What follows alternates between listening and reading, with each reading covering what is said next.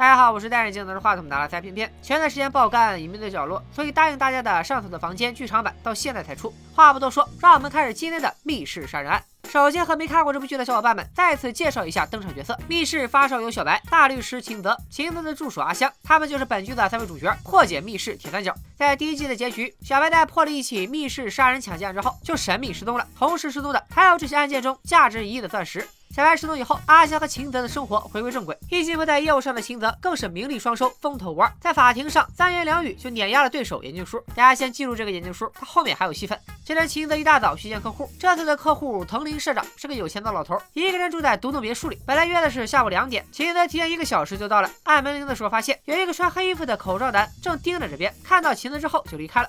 因为还不到点，秦泽就在车上睡着了。下午两点时，被社长的侄女玉子小姐叫醒。玉子也是来参加两点的见面会的，而且她有房子的钥匙。两人开门进去以后，竟然发现社长已经倒在了血泊里，尸体旁边还有一只带血的高尔夫球杆。经警方调查，高尔夫球杆上的血确实和死者相符，看来就是凶器了。但是上面却并没有留下任何人的指纹。负责这起案件的红叶警官例行询问了秦泽到达现场的原因。秦泽是藤林社长的法律顾问，今天过来是为了谈艺术品捐赠的事。社长想把已故妻子价值十亿的画作都捐给美术馆。警方勘察现场，初步断定这是一起入室抢劫演变成的突发性杀人事件，因为别墅里侧的窗户被撬开了，凶手应该就是从那里进出的。说到入室抢劫，秦楠马上想起之前看到的口罩男，对方戴着帽子和口罩，看不清脸，但从身形来看，应该是个男的。既然是抢劫，那就不算密室，秦楠也就不用被按着头破案了。可阿香这边倒是接到了一个关于密室的委托，但这次的密室事件不是密室杀人，而是密室救人。这是咋回事呢？一切还要从几天前说起。孤寡老人结巴叔突发心脏病，倒在了自己家里，门窗处于紧锁状态。就在他以为自己死定了的时候，有人进入房间，采取了抢救措施，还叫了救护车。捡回一条命的结巴叔想找到这个救命恩人，将遗产留给他。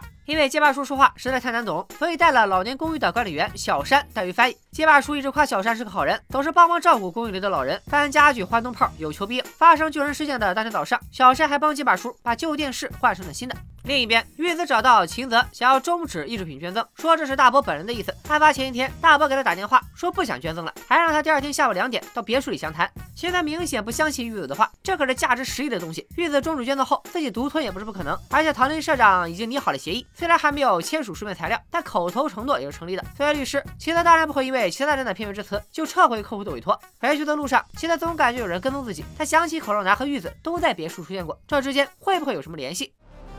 ええ。それが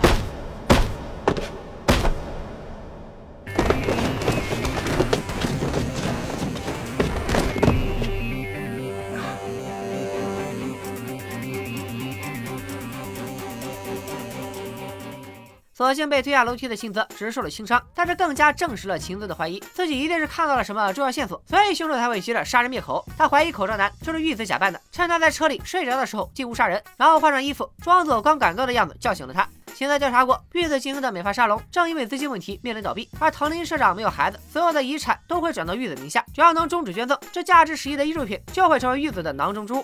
在黄院这边调查过玉子的不在场证明，唐林市长的死亡时间是上午九点到下午一点之间。这段时间，玉子一直在公司开会。而且秦泽之前说过，戴口罩的应该是个男的。现在只能换个方向，也许这俩人是共犯，相约作案，事后分赃。那玉子到底是不是幕后真凶呢？咱们先来看看阿香这边的密室救人案。他在老年公寓挨家挨户敲门拜访，小山全程陪同。一圈问下来，有几个老人也说自己遇上了奇怪的事，似乎有个做好事不爱留名的人，总是趁老人不在家的时候帮忙打扫卫生。此时小山约的加强安保监控的人也到了，万万没想到来人竟然就是失踪许久的小白。没错，咱们的傲娇男主终于上线了，这下密室救人事件总算有希望了。小白检查了基巴叔家的门锁，发现辅助锁扣盒的螺丝松了，锁舌上也出现了划痕。小白马上推断出进入房间的人一定是将扣盒拆下来，用双面胶粘在门上，然后用工具撬开门上的主锁就能开门。因为辅助锁的扣盒是粘在门上的，稍微用点力就能拉开，之后只需要用螺丝刀将扣盒重新装上去就行。小山说过，这附近曾经发生过入室盗窃，所以才想加装防盗摄像头。基巴叔的密室救人事件和莫名其妙被打扫的房间，恐怕也和入室盗窃案有关。这个小偷不断打扫房间的目的，应该就是为了抹去指纹。因为盗窃案发生后，警察一定会来现场采集指纹。嫌疑人担心暴露，就不断求着房间清理。结巴叔被救，是因为嫌疑人进来的时候发现他晕倒了，于是进行了急救，并叫来了救护车。至于这个小偷是谁，也很好推测。辅助锁扣盒的事，间隔的时间越长，就越可能被人发现。所以案发当天动手是最好的。因此，当天早上来帮忙换电视的小山救了小偷。 小山被小白的推理折服，不但没有恼羞成怒，反而双腿一软，给小白跪下了。すごい。 え？あなたすごいよ。あなたのおっしゃる通りです。私はマンションの管理人をしてから空き巣をやっていました。そうです。犯人はこの私です。それにしても、なぜ指紋を拭き取らなければならなかったのでしょうか。単に窃盗が発覚するのを恐れていただけとはとても思えないのですがその通りです実は私は殺人犯として警察から追われているんです折り入ってあなたに話がありますどうか私を助けてくださいお願いします小沙为啥会被警方当成杀人犯？咱们接着往下看。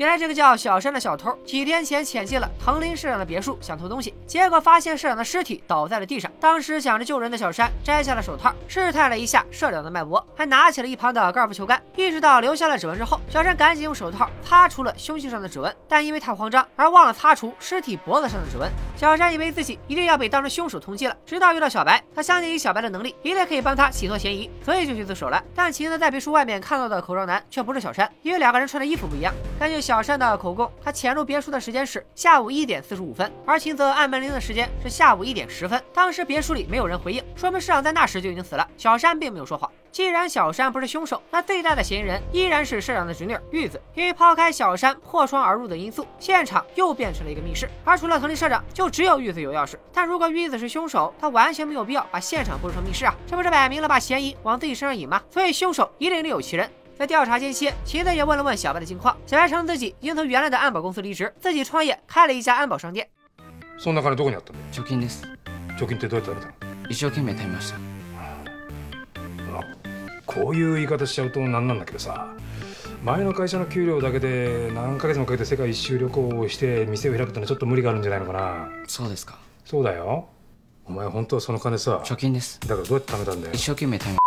小白去别墅确认了现场，别墅的窗户装了不锈钢窗格，还安了压锁。二楼有一个小窗，用的是弹簧装置的固定器，虽然可以从外面关上，但是却无法从里面出去，所以凶手逃走的路线只有大门一条路。一般情况下，将不规则的干冰放在门锁上，利用重量转动按钮，可以做到从门外锁门。但别墅的旋转锁比较特殊，需要按住两侧才能转动，所以干冰的办法行不通。阿香想到，凶手可以趁社长不注意的时候，将别墅的门锁换成同类型号的锁，然后再潜入别墅，把门卡和钥匙也给换了，这样就能轻松出入。但玉子小姐手上也有一套钥匙，凶手如果换锁，肯定要把玉子的钥匙也一起换了，才不会穿帮。玉子的钥匙一直都是放在包里，平时也没有机会被调换，除非是在发现尸体时的混乱中被调包。だとするとそれができたのは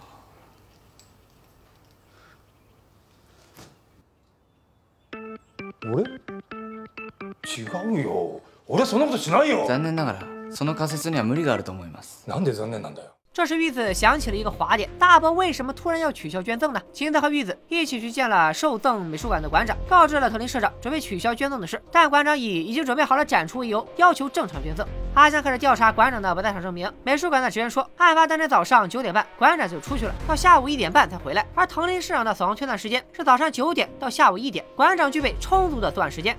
小白想参观一下美术馆，美术馆的大展厅因为马上就有展出，所以封了起来。这是一场名为“错视与透视”主题的画展，画家道叶正为了这次展览日夜赶工。道叶也知道了藤林市长的事，但提到馆长，他就什么都不说了。小白看出展览入口的内嵌板是《鹅妈妈童谣》中的人物矮胖子，道叶说那里面是个迷宫，有两条路，矮胖子会根据得到的答案左右移动，给出出口。小白进入了迷宫，迷宫的主题是镜中国度爱丽丝，墙上投影着情绪图，镜子和玻璃上也贴了彩色的薄膜。本来地面也要铺镜子的，但是考虑到女性可能会穿裙子不方便，就改成了黑色的地面。シルエット錯視です。このシルエットどっちの方向に回転してるように見えます？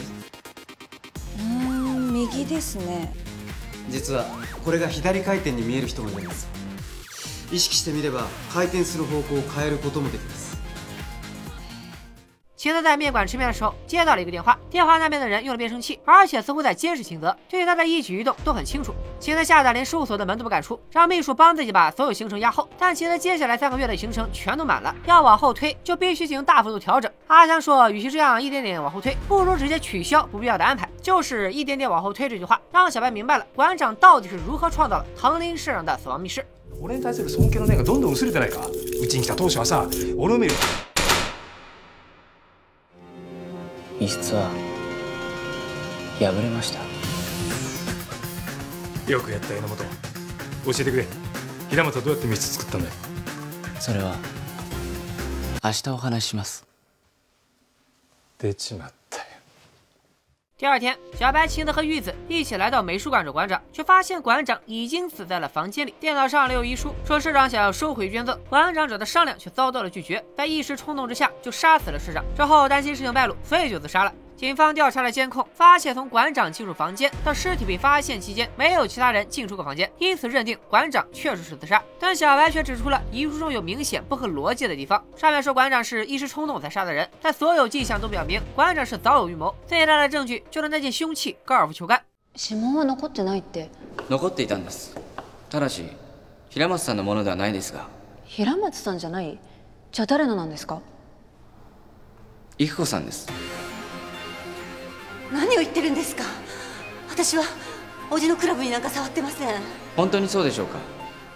我去，难道案情再次反转，凶手依然是玉子小姐？咱们接着往下看。之前玉子的钱包掉下来的时候，小白看到了里面的高尔夫球俱乐部会员卡。调查后发现，馆长曾和玉子同一天去打过高尔夫。馆长还让玉子帮忙拿过球杆。当时馆长很小心的保留了玉子的指纹。杀人之后，就把留有玉子指纹的球杆握把更换到了凶器上，所以球杆的交接处留下了切割的痕迹。这就是馆长蓄意杀人的铁证。馆长本来是想把杀人的嫌疑转移到玉子身上，没想到小山闯进别墅，擦掉了球杆上的指纹，打乱了他的计划。至于密室的手法也很简单，凶手将所有窗户上的约锁都用绳子连起来，然后从离门最近的窗户那里拉动拴在门锁上的绳子锁上门，再从旁边的窗户拉动绳子锁上离门最近的窗户。之后只需要沿着窗户一个一个的拉动绳子，就能锁上旁边的窗户。最后利用没有锁的弹簧窗锁上最后一个窗户，这样就可以完成密室。这一套操作下来，大概要花掉三个小时。馆长离开的时间是早上九点半到下午一点半，一共四个小时。从美术馆到别墅来回要五十分钟，用绳子制作密室要三个小时，剩下的十分钟用来杀人和换球杆，根本就没有时间和社长商量捐赠的事。所以说这封遗书肯定是伪造的。那馆长就不是自杀，而是被人谋杀，遗书也是凶手所写。但这一次，馆长的死亡现场又是个密室。三人组约好，先去警局找红衣警官看监控录像，然后去小白的安保商店商量案情。但既然杀死藤林社长的凶手已经死了，其子也就没有了危险，所以就不想再掺和密室的事。阿香去了小白的安保商店，发现商店外装了很多摄像头，门上更是按了六重锁。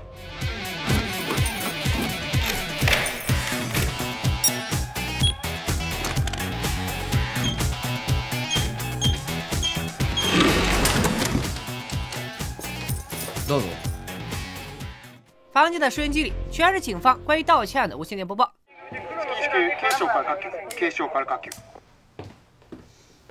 これ何ですか小型のガスバーナーです緊急時にこれで窓に穴を開けて入ることができますじゃあこれは暗視ゴーグルです暗闇に不審者が隠れていたとしてもこれをつければ見つけることができますこれはピックガンです鍵をなくしてしまった場合でも簡単なものなら解錠することができますどれも防犯というより泥棒グッズに見えるんですけどそうですか小白这个商店到底是服务谁的，咱们先不管，继续来分析案情。 馆长死亡时间大概是凌晨零点到零点三十分，当时在美术馆中的只有画家道业和两名助手。想要进入馆长的房间，只能通过玄关和展厅两条路。展厅中有两台监视器，其中一台就在迷宫的入口，因为是为了监视墙上的展品，所以靠近地面的五十厘米区都是监控照不到的死角，只要贴地行动就能避开监控。但迷宫的入口有矮胖子突出的大脸挡着，根本就进不去，除非将矮胖子向左或向右移动一米才能经过。但一旦矮胖子有移动，就会被监控拍到。另一台监控在迷宫的出出口处，迷宫外侧的通道在监控范围内。迷宫的隔墙靠近监控的部分是透明的玻璃，里面又到处都是镜子。一旦有人从迷宫出来，就一定会被发现。可要到馆长的房间，就一定会经过迷宫的出口。虽然监控并没有拍到馆长死亡的那段时间有人进出过房间，但晚上七点三十四分，大展厅店里突然跳闸，导致监视器停了两分钟。另外，道业曾经关上了迷宫入口的窗帘，矮胖子的脸在监视器中消失过两次，分别是晚上十一点二十八分和零点十六分，刚好就是馆长死亡的那段时间。但这两次道业都没有离开走廊去馆长房间的迹象。第一次，道业在入口拉上帘子，过了一会儿，从出口搬了东西返回迷宫，打开帘子从入口出来。虽然这段时间帘子被拉上了，但监控可以看到入口的门板，因此也没办法移动矮胖子的脸。之后，导演通过迷宫外侧的走道来到出口，到监视器的死角区域继续作业，但时间不超过十五秒。第二次还是重复第一次的做法，从入口拉上帘子，再从入口出来，经过迷宫外侧走到出口，还是进入监控死角进行作业，时间也不超过十五秒。十五秒的时间，想要赶到馆长房间杀人是不可能的。阿强想到迷宫出口的监控只能拍到地面和贴了瓷砖的墙壁，凶手只要将和墙壁背景色一样的屏风斜靠在墙上，在屏幕上画出瓷砖的样子，就能利用视觉错觉从墙面和屏风之间的空隙中通过。但这样一来，凶手杀人以后又是怎么处理屏风这个大背景的呢？小白觉得凶手想杀死馆长，就一定会穿过迷宫，因此最大的嫌疑人就是迷宫的制造者道业。根据调查，道业还在大学时就被馆长慧眼识珠，馆长曾经是业内有名的画商，遇到道业后全力栽培，很快就有了成果，两人签了二十年合同，一向合作愉快。但最近道业似乎进入了瓶颈期，半年都没有新作品，就连主题画展都有可能暂停。阿阳去美术馆借来了资料，虽然外界一直都盛传道业陷入创作低谷，但助理们看他的工作状态，完全不像没有灵感的样子。而且不知道为什么，明明创作了很多高质量作品，却一直不对外发布。阿香查阅了美术馆的账本，发现很多美术品的买家都是和黑帮有关的公司。他赶紧打电话给秦泽，希望秦泽可以帮忙调查。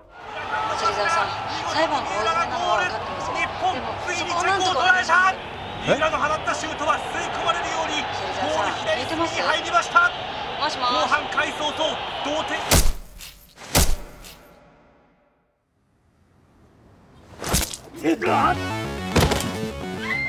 原来一直跟踪秦泽的人根本就不是什么密室杀人的凶手，而是之前输了官司的眼镜叔。威胁电话是他打的，推秦泽下楼的人和口罩男也是他。 好在秦泽没什么大碍。阿香奇怪，为啥秦泽走在大马路上被人捅了，一点防备都没有？秦泽说，当时的注意力都在电视上，因为那台电视明明有声音，却是黑屏。小白借走了秦泽的墨镜，也去大街上尝试了一把戴墨镜看电视的感觉。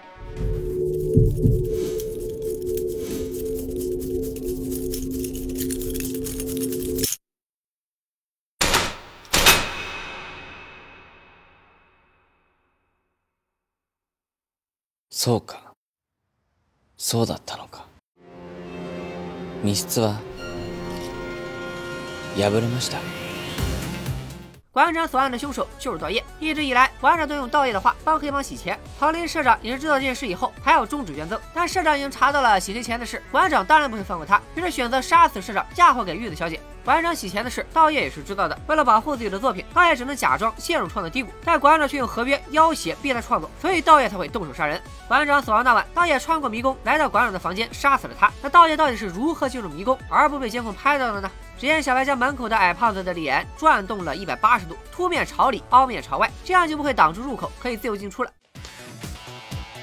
うん確かに通れますけどでもこんなことしたらバレバレじゃないですか記録映像見たらすぐ分かっちゃいますよ青戸さん 少し離れた場所に立ってこれをまっすぐに見てみてください。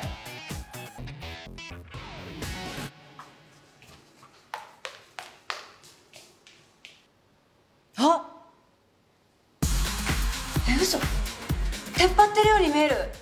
道业其实是利用了一种叫凹脸错觉的现象，这种错觉现象只发生在看人脸的时候。人类在识别人脸的时候，会根据形状做出判断，即使只是遇到类似脸的图像，脑袋里也会自动脑补，将其捕捉成完整的样子。因为这个世界上根本就不可能存在一个人长着一张凹进去的脸，所以在看到这种脸的时候，人类就会把它脑补成凸出来的。道业第一次拉窗帘，就是为了把矮胖子的脸转过来。之后他趴在地上，躲过摄像头，穿过迷宫，用工具让插座短路，造成跳闸。跳闸之后，监视器停了两分钟。監視カメラに変更レンズを取り付けたんです。所以偏光镜头就是偏光滤光镜的镜头，光是波状的，会朝上下左右倾斜，呈曲线震动。这些一个又一个的波纹就叫偏光。偏光滤镜有各自的方向，使用横向偏光镜就只有横向的光能通过，而使用纵向偏光镜就只有纵向的光才能通过。现在当时看到的电视之所以是黑屏，是因为他戴的墨镜是横向滤光，而电视屏幕是纵向滤光。大概就是用这种方式创造出了密室。除了监控摄像头，他还事先在迷宫出口的镜子和玻璃上贴上了偏光板。他故意走到监控下面工作，让监控拍到自己，然后来到监控死角，拉动蚕丝，将监视器上的偏光镜转动九十度。这就是他去监控死角工作数秒的原因。转动过的偏光镜从横向变成了纵向，所以对面贴着横向偏光板的玻璃和镜子变成了一片漆黑，就和戴墨镜看电视一样。但隔板和镜子突然变黑，监控一定会发现。所以道爷并没有在玻璃上全部贴上偏光板，而是在倒映到黑色地板的区域按毫米贴上偏光板。因为本来就是黑色的，所以监控里也看不出来。之后道爷只需要趴在地板上爬出迷宫，就能躲过监控。导演就这样走出迷宫，来到房间，用乙醚迷晕了馆长，然后杀死馆长，并将他伪装成自杀的样子。因为乙醚是挥发性的，在作画的时候会用到，所以就算在馆长体内查到有乙醚，也不会让人怀疑。之后导演用同样的方法穿过迷宫，回到入口，拉上窗帘，将矮胖子的脸恢复原样，然后从窗帘里出来，从迷宫外面走不到迷宫的出口，将监视器上的偏光镜再调回来。这就是他从监视器里消失两次的原因。而监视器上的偏光镜头也早已经回收。每天下班的时候，展览厅的灯会全部关闭，这时监视器会转换成夜视模式，只要趁着切换的瞬间，用丝线将偏光镜头扯掉，就能不留痕迹的回收。但玻璃和镜子上的偏光板来不及回收，还贴在上面，这就成为了导演杀人的证据。而且，导演在监视器里消失的那十几秒钟，窗户玻璃的反射像渐渐变淡，直到最后完全消失。会产生这种现象，只可能是有人转动了监视器上的偏光镜头。导演原本以为自己已经骗过了监控，谁知道还留下了证据。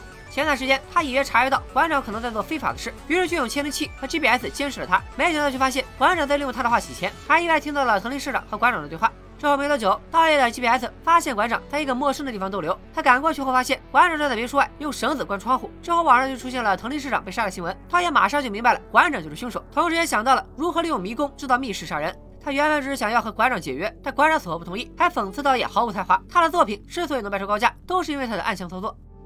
どれだけ苦労してきたと思ってんだ？ふざけんな！なんだその顔は。まさかお前俺が本気でお前の才能に惚れてるとでも思ってたのか？